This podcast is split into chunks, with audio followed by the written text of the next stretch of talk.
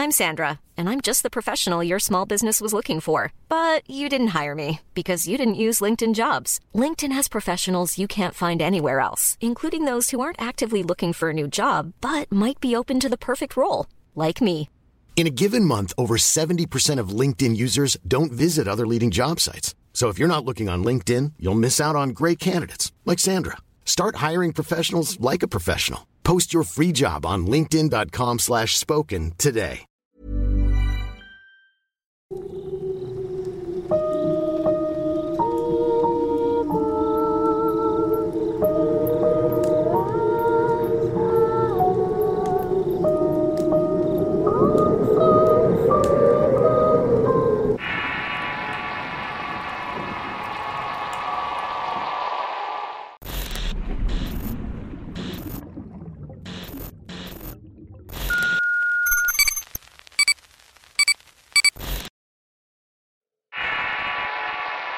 La Arbolada.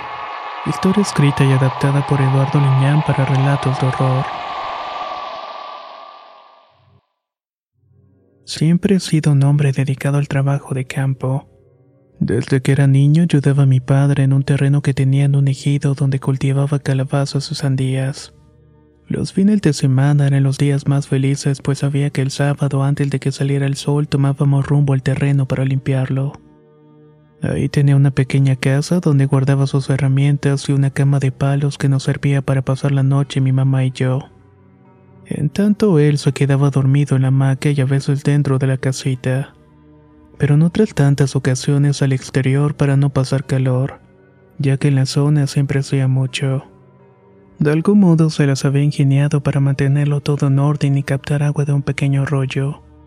Este corría unos cuantos metros del terreno y con el tiempo y trabajo pudo colocar una bomba, además de algunos tinacos para regar toda la tierra.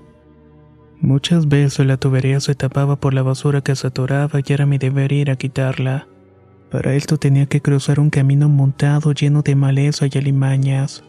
A veces se cruzaban en mi camino, pero al llegar al agua todo cambiaba. Sin embargo, uno de esos veranos en los que hubo una gran sequía, mi padre tuvo que ampliar el tramo de tubos hasta un pequeño ojo de agua. Estaba un poco más adentro del monte y por supuesto que se llegaba a tapar. No recuerdo bien qué día o en qué momento fue, pero se quedó marcado en mi conciencia la situación pavorosa que tuve que experimentar. Ahí me encontré con algo sumamente siniestro. Esa tarde estuvo particularmente calurosa. Había hecho un calor verdaderamente espantoso que te hacía sudar apenas despertabas. Te puedo decir que te ponía de mal humor. Mis padres continuamente peleaban por el único abanico destartalado que teníamos en la casa, y la mayor parte del tiempo la pasábamos debajo de un árbol aprovechando la brisa que era muy poca. Mi madre trataba de hacer comida suficiente y tener siempre agua para todos, ya que el calor era tan agobiante que te sofocaba y qué decir de andar en el campo. Realmente era extenuante. No podías trabajar unos minutos porque todo tu cuerpo estaba mojado en sudor. Te quedabas sin aliento y los rayos del sol eran inclementes. Así que casi todo el tiempo estábamos debajo de la sombra de algún árbol. Y aquí, para mi mala suerte, la bomba de agua se descompuso. Mi padre tuvo que repararla, pero debíamos limpiar la tubería pues se le había atorado algo que la quemó. De tal suerte que mi papá me ordenó ir a revisar la toma de agua que estaba muy alejada del campo y había caído la tarde. Aún se sentía como el calor irradiaba por todas partes. Los ruidos de cigarras y grillos comenzaban a escucharse en tanto los graznidos de centenares de aves al buscar una rama de árbol. Solamente parecían ensordecedores al tiempo que llegaba la toma del agua.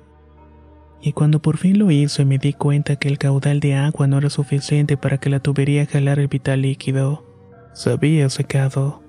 Limpié todo lo que pude y mientras lo hacía pude escuchar algo a mi alrededor. Al principio pensé que eran gritos o voces provenientes de vaqueros o agricultores que a veces pasaban por los caminos que rodeaban el arroyo. Pero después noté la soledad en la cual me encontraba. Sin embargo, esas voces que podía escuchar estaban cada vez más cerca de mí. Sentí un poco de inquietud por lo que tuve que apurarme a limpiar la toma de agua. Pero esa sensación extraña de ser observado todo el tiempo no me dejaba estar tranquilo. El miedo poco a poco comenzó a asomarse haciéndome que sudara más de la cuenta y que la desesperación y sofocación apareciera de pronto para ponerme más tensión. No sabía por qué me estaban pasando estas cosas, porque debía escuchar voces de gente invisible. Esas emociones iban apoderando lentamente de mí. Era lo que verdaderamente me estaba preocupando. En ese instante mi mente comenzó a crear escenarios de situaciones horribles. Apariciones de fantasmas e historias que a veces podía haber escuchado. En aquellas donde se contaban experiencias con aparecidos. Aunque sentía que esto era un poco diferente. Era una sensación que te recorría de pies a cabeza poniéndote en alerta y buscando el origen del miedo. No sé cuánto tiempo tardé en limpiar el tubo. Cuando por fin pude terminar, la luz comenzó a alejarse para dar paso a la oscuridad, y eso me produjo algo de pavor. No estaba acostumbrado a andar a oscuras y la lámpara que llevaba apenas iluminaba unos metros. Debía volver rápidamente porque tampoco quería perderme en los caminos que apenas se miraban entre la maleza. Y si no tomabas el correcto, podías incluso llegar hasta el pueblo sin darte cuenta o adentrarte más en los cerros y el monte hasta perderte. Pero además ese tiempo en caminar entre el monte rodeado de árboles era lo que quería evitar. Así que apresuré el paso y fui caminando rápidamente hasta un claro donde habían varios árboles de encino. Ahí se notaba todavía más la oscuridad. No puedo explicar realmente cómo es que se miraba aquello. Era como si lo que estuviera al centro de toda aquella arbolada no recibiera la luz que aún había en el ambiente. Era una negrura tan densa que si mirabas o si te acercabas un poco, te daba la sensación de que al entrar en ese lugar ibas a desaparecer completamente.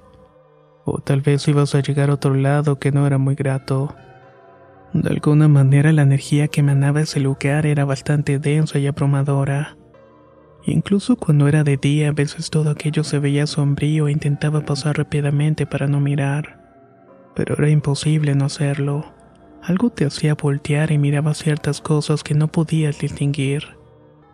No había forma de rodear ese sitio, así que tuve que pasar casi corriendo para no voltear. Cuando lo hice, una voz susurrante salió de ahí y lo vi parado junto al árbol. Es una de las cosas más horribles que hubiera podido ver hasta ese momento. Era un ser horrible que parecía vigilar todo lo que hacía y cuando cruzamos mirada me quedé petrificado. Estaba inexpresivo, pero su sola apariencia revelaba una furia. Algo que me hizo estremecer, pues solamente pensaba que en segundos avanzaría sobre mí para acabar conmigo. El rostro de esa cosa parecía estar cubierto de lodo. Tenía unas orejas puntiagudas de las cuales le colgaban apéndices de su propia piel. Una piel asquerosa que solamente mirarla te dabas cuenta que peltaba horrible. Sus ojos amarillentos reflejaban un odio que contrastaba con una mueca de largos y afilados dientes. Una que se dibujaba en un rostro de arrugas y facciones descompuestas por el odio. Eso era lo que sentía gran parte de aquello. Su cuerpo no era común. Era delgado, muy alto y se sostenía de un largo brazo de una rama en tanto la otra parecía estar clavada en el tronco del árbol donde se estaba apoyando. El tiempo se detuvo para mí y no puedo decir qué estaba pasando en mi cabeza, pero no podía moverme o siquiera querer respirar para no alterar aquello. Los temblores de mi cuerpo hicieron que las fuerzas se fueran tirando las herramientas al piso. Sentí como mi corazón daba tombos interminables y fuertes. El miedo me hizo imaginar que esa cosa me arrancaría la piel con esos dientes y esa enorme boca que parecía sonreírme. Al moverse un poco en esa oscuridad en la cual parecía salir, mostró un par de pequeños cuernos que se notaban muy viejos y quebrados. Esa cosa parecía caminar con unas piernas deformes que lentamente quisieron acercarse hacia donde yo estaba. Y eso fue todo. El gruñido leve que lanzó fue suficiente para salir huyendo del sitio con el alma en un hilo. No miré para atrás para no ver aquella aparición. Sentía que iba persiguiéndome y que casi me estaba alcanzando con esas garras negras que salían de sus largos brazos. Pensaba que en cualquier momento mi camisa o mis piernas iban a desgarrarse. Esperaba dolor, mucho dolor si esa cosa siniestra me daba alcance ya que escuchaba un sonido parecido a galopes muy cerca de mí. Pensé en un momento u otro que sentiría la agarre del ser demoníaco y que me llevaría arrastrándome a ese lugar oscuro entre los árboles. No sé cuánto tiempo me tomó llegar al camino principal, y de ahí unos metros más para llegar a mi casa donde miraba que había luces encendidas y mis padres quizás preparando la cena. Tenía los pies ampollados de correr y tropezaba con piedras y sentía que me ardía la espalda. Al llegar a la casa, mi madre calentaba la cena y mi papá afilaba su machete y limpiaba las herramientas. Entré sin saludar, dirigiéndome en silencio a sentarme en una silla para digerir el encuentro con lo siniestro. Estaba temblando y escuché la voz de mi papá preguntar: ¿Limpiaste bien la toma del agua? No le contesté y miraba atento el vaso de agua que tenía enfrente. Quería beberme toda, pero no podía ni siquiera podía extender el brazo. Ese largo silencio hizo que mi papá me volviera a preguntar y mi madre a observarme. Cuando miró mis ojos saltones y sin expresión se acercó para mirarme más de cerca. Me preguntó si estaba bien. Mi piel pálida asustó a mi mamá pensando que me pasaba algo y me tocó la frente y estaba al lado. Mi papá con algo de severidad me preguntó qué tenía, qué había pasado para que estuviera así. No supe qué decir y entre balbuceos y la presión tuve que contarle mi encuentro con ese ser sobrenatural. Pensando que me tomarían por loca o me pegarían con el cinturón, se le quedó mirando fijamente a mi mamá. Me preguntó dónde había visto aquel ser. Y si me había acercado a la arbolada del encino y su claro. Contestando que no, mi papá ya no quiso hablar más del asunto y continuó afilando su machete. Mi mamá solo me dijo que debía descansar y que por ningún motivo me acercara a esa arbolada. Allá había cosas que no podían ser vistas o tocadas. Ni yo sin comprender por qué motivo les hice caso. Esa noche fue muy difícil dormir. Podía escuchar los ruidos del monte a lo lejos y animales que me rodeaban alrededor de la casa moviendo la maleza o tirando la basura.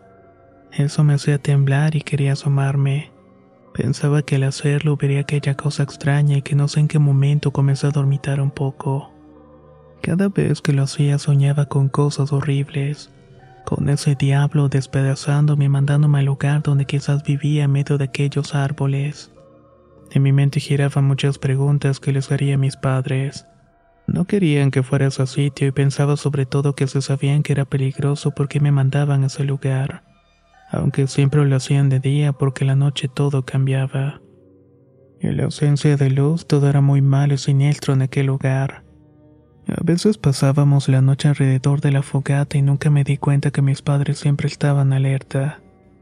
Sobre todo mi papá con su machete afilado en la mano. Poco a poco fui quedándome dormido, hundiéndome en las pesadillas que impedían despertar, hasta que finalmente un ruido bastante extraño me hizo hacerlo. Al levantarme escuché de nuevo esos crujidos extraños que había notado en la toma del agua. Era como si algo estuviera quemándose. Ese sentimiento de zozobra me hizo asomarme por la ventana rápidamente, solamente para mirar que no estuviera quemándose algo pero solamente había oscuridad más allá de la luz del foco exterior podía iluminar. En ese breve espacio donde se perdía la luz y comenzaba la negrura estaba su presencia de aspecto demoníaco. Eso iba más allá de cualquier imaginación y sentí que la cama se abría debajo de mí y me tragaba lentamente.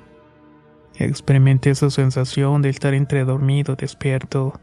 Pensé que era otra pesadilla y en cuanto siento un aliento soplar detrás de mi oreja, fue suficiente para levantarme de la cama y salir corriendo buscando ayuda y gritándole a mis padres. El terror que sentí me indicó además que había algo en mi habitación, algo siniestro y horrible que se había colado de alguna manera. Sentía que estaba ahí, que alguien me observaba para hacerme daño.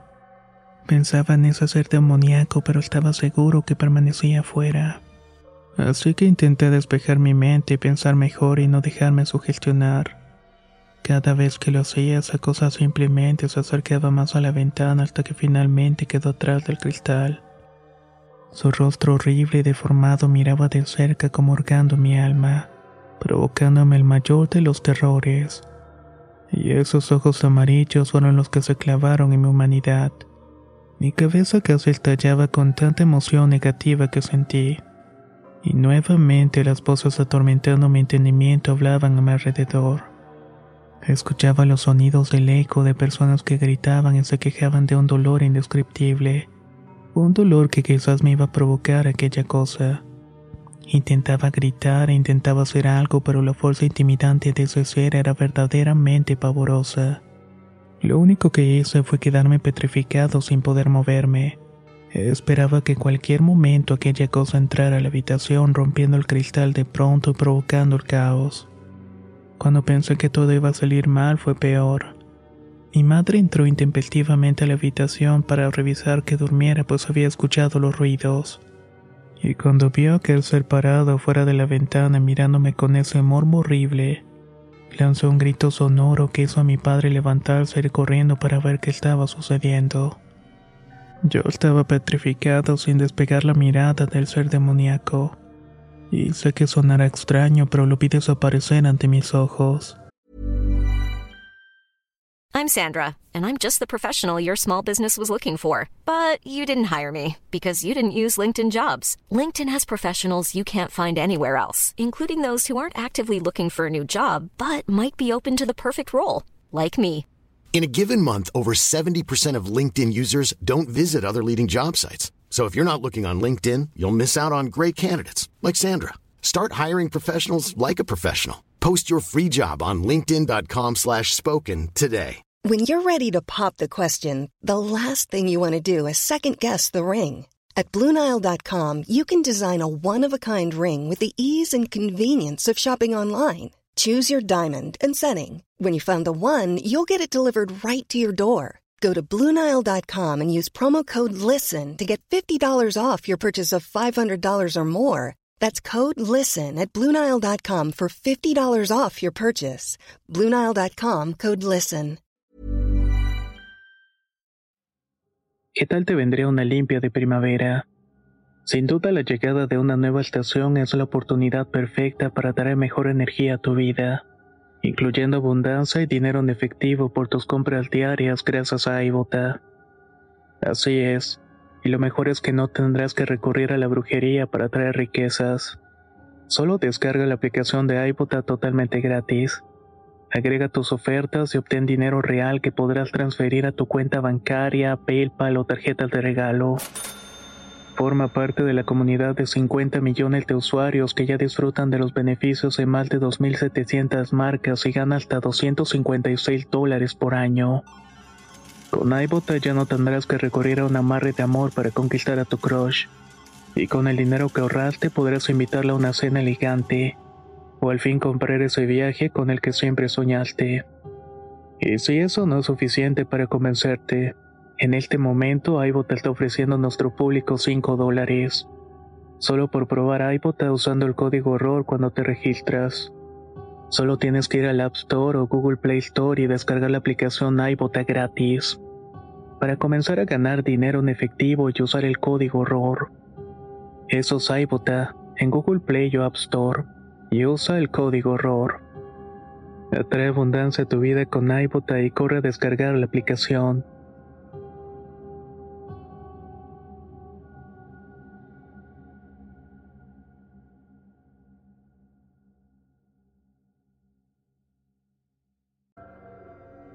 Al entrar mi papá se hicieron preguntas, gritos y un par de padres desesperados por saber qué estaba pasando. Eso me hizo reaccionar y caer en el piso llorando de angustia y miedo. Cuando mi mamá le dijo lo que había visto mi papá, montó en cólera. Mencionó unas palabras que hasta ese momento jamás había escuchado decir, o por lo menos no imaginaba que fueran ciertas. Ese maldito brujo se atrevió a venir a la casa. No lo voy a permitir. No voy a permitir que se lleve a mi hijo como lo hizo con mi hermano. Hoy se acaba todo, mujer. Hoy voy a acabar con él. Amenazó entre gritos y forcejeos con mi madre al querer impedir que saliera. Hubo una discusión y un forcejeo entre mis papás y ella intentaba no dejarlo salir. Yo estaba en shock y mi padre había tomado su sombrero, su machete y se había puesto sus botas para salir al monte en plena oscuridad. Eso era impensable. Estaba tan cegado por la ira que no entendía razones. Mi madre le decía que ir a ese sitio oscuro era imposible. Era una total locura. Le suplicaba que no nos dejara solos, pero él no entendió. Salió a ensillar el caballo y se fue galopando. Esa fue la última vez que vi a mi padre en una sola pieza cuando desapareció en el camino oscuro. Ya no lo volví a ver con vida y ni siquiera me despedí de él. Las horas pasaron interminables y finalmente rayó el alba. Mi madre me hizo acompañarla con unos jefes ejidatarios que conocían bien a mi padre. Al llegar me quedé sentado afuera de la casa de uno de ellos. En tanto contaba la situación que habíamos experimentado la noche anterior y el hombre no daba crédito. Mandó traer otros señores que como él discutieron entre sí de todo aquello fuera posible. Por lo que alcancé a escuchar discutían acerca de un hombre que le decían el brujo Ezequiel, y el cual había asolado la comunidad cuando ellos eran apenas unos muchachos y no pudieron acabar con este. Pensaba que lo había matado y enterrado profundo en aquella arbolada de encinos.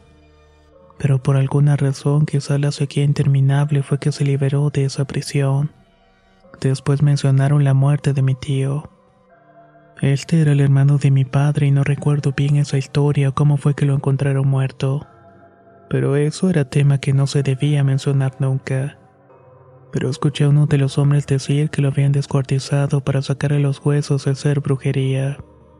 Eso fue suficiente para sentarme sin aliento e imaginar que todo aquello era horrible. Y peor aún que quizás eso le había pasado a mi papá. Me puse a llorar desconsolado y uno de los hombres me dijo que no debía hacerlo, ya que el miedo y las lágrimas atraían lo malo de ese sitio. Esas zonas de árboles de encino estaban malditas y era muy probable que encontráramos a mi padre allí. De inmediato todos tomaron los machetes, las armas que tenían y salieron galopando. Mi madre y yo hicimos lo propio siguiéndolos de cerca hasta que llegamos a ese lugar no muy lejos de allí. Nuevamente pude ver esa oscuridad extraña a pesar de ser mediodía. El lugar estaba muy raro. La luz que se colaba entre las ramas creaba juegos de sombras y luces que parecían formar figuras siniestras. Estas parecían observar atrás de los troncos entre las ramas de los árboles. Cuando entramos a ese lugar fue horrible. La sensación extraña se apoderó de todos y nos hizo retroceder. Los hombres decían que la maldad habitaba ahí y que todo eso que sentíamos era producto de aquello. Solamente un par de hombres entraron, pero sus rostros desencajados me indicaban que tenían temor. En el lugar realmente no había nada. Esperaban encontrar evidencias de algo, pero no lo hicieron. Lo único que hicimos fue volver sobre nuestros pasos y a partir de ahí cosas sobrenaturales comenzaron a ocurrir en la comunidad algo que mantenía a todos en alerta con las luces encendidas de las casas y siempre armados. Uno de los viejos comentaba que si era posible que todo estuviera pasando, y mencionó algo que me dio mucho más miedo. Es la sequía. Estoy seguro que la maldita sequía hace que todas esas cosas horribles surjan del fondo del infierno, ya que ha desaparecido mucha gente, sobre todo en los meses más calurosos de este lugar. Y ahora el padre de aquel muchacho seguramente aparecerá por ahí hecho pedazos. Yo no quería creer en esa situación. El solo pensar de no volver a ver a mi padre fue demencial. Pero eso no sucedería. Después de muchas noches de zozobra, por fin apareció. Unos jinetes llegaron a la casa un día preguntando por mi madre cuando le dijeron que habían encontrado los restos de mi padre se hundió en el dolor y la depresión pero a pesar de ello quiso ir ver a su esposo. Como no tenía quien apoyarse, tuve que acompañarla, y mientras llegamos al lugar donde lo habían encontrado pensaba en muchas cosas. Cuando vi el cuerpo maltrecho de mi padre a lo lejos, le hizo caer en el piso llorando desconsolada. Estaba en medio de un camino muy cerca de aquella arbolada maldita, y cuando nos acercamos con espanto nos dimos cuenta que le habían sacado los intestinos así como los ojos y una imagen que cada que pienso en ello me llena de mucho pavor y coraje. Luego de su funeral lo enterramos en el panteón comunitario que rodeaba el caserío de la comunidad. Esa fue la última morada de mi padre. Y créanme que nunca pensé que ese verano cambiaría todo mi mundo. Cuando por fin nos despedimos regresamos muy desconsolados y no quería irme. No quería dejar el cuerpo de mi padre ahí, pero regresaría con el tiempo y no recuerdo bien esa situación. pero estaba a medio del camino para salir a la carretera y regresar a la ciudad. Estábamos en medio de la nada con una llanta ponchada. Poco a poco la luz del sol se iba ocultando detrás de unos pequeños cerros dando paso a la negrura de la noche, y con ello también a los ruidos del monte. Mi madre estaba asustada y no quería irse, pero tampoco quería dejarme solo y estábamos a unos kilómetros de la comunidad y nuestra única opción era volver caminando por ayuda o esperar a que llegara la mañana. Al estar en medio de la nada mi madre no se lo pensó dos veces. Debíamos volver con paso firme rápido. Quizás habríamos de llegar antes de la medianoche. Pero eso no me daba mucha confianza. Sabía que era un error y tampoco podía dejar a mi madre sola. Así que caminamos rápidamente en medio de una vereda oscura que apenas se podía ver. No habíamos recorrido ni un par de kilómetros cuando los sonidos del monte comenzaron a silenciarse y el calor comenzó a aumentar. Luego los sonidos de voces detrás de nosotros nos hicieron ponernos en alerta. Mi madre palideció al tiempo que dijo unas frases que me hicieron estremecer de miedo. No lo vamos a lograr, hijo. El brujo Ezequiel vendrá por nosotros. Reza y arrepéntete de tus pecados porque quizás no vamos a llegar al día. Cuando dijo esto mi mente infantil no supo qué hacer. Era algo caótico y algo que jamás pensé que iba a suceder. Que mi vida iba a quedar truncada por algo horrible que saldría de pronto del monte para llevarnos al infierno. Lo único que hizo fue salir al paso. El ser infernal estaba en medio de la vereda viéndonos con esos ojos amarillos y ese cuerpo enrojecido que revelaba su verdadera naturaleza. Mi madre me puso detrás de ella diciéndome con mucha seguridad, cierra los ojos y no los vayas a abrir. No los abras o escuches lo que escuches. Así lo hice, me senté en el suelo, cerré los ojos y después solamente escuché los pasos de mi mamá caminar alejándose de mí. Los ruidos raros parecidos a gruñidos y golpes de algo romperse y después nada. No supe cuánto tiempo estuve allí en medio de la oscuridad del camino, y con esos animales nocturnos haciendo sus ruidos alrededor de mí. Eso en cierta forma me daba una buena señal porque sabía que su presencia no estaría merodeando donde estaba y cuando abrí los ojos me di cuenta que mi madre estaba tirada a unos metros de mí. Estaba muerta, inerte en el camino de tierra, me levanté del piso caminé hacia ella con paso firme sin querer llorar. Sus ojos reflejaban un espanto a muerte, y fue lo verdaderamente terrible. Además de un olor bastante extraño que me hizo identificar aquella cosa que la había atacado hasta quitarle la vida. Fue una acción demasiado rápida. Esperé con todo mi corazón que me tocara a mí después, pues no quería quedarme solo. Pero nada pasó y tan solo me levanté del suelo y me fui caminando a la comunidad sin voltear atrás. Cuando finalmente llegué, eso fue lo último que recuerdo de ese trágico momento. Mi mente bloqueó todo lo que sucedió después. Lo único que no pude olvidar es que en ese lugar habitaba un brujo sanguinario demoníaco que lastimaba a las personas cuando había demasiada sequía cuando el agua se alejaba de los ríos y los arroyos. Allí era cuando esa bestia surgía de aquella arbolada siniestra que conocía el infierno. Con el paso de los años de mi propia vida me recuperé lentamente de ese trágico momento. Estuve a cargo de unos tíos que me educaron y me enseñaron ciertas cosas, pero el evento de la muerte de mis padres era algo que no podíamos hablar. Ya siendo adulto tomé la decisión de volver a vivir en aquel terreno donde mi padre sembraba. Recuerdo muy bien que era verano y estaban pronosticando un calor y una sequía como nunca antes se había visto. Entonces vi la oportunidad. Me fui preparando para encontrarme con aquello que exterminó a mis padres. Ahora iba a ser mi turno de exterminar al brujo Ezequiel.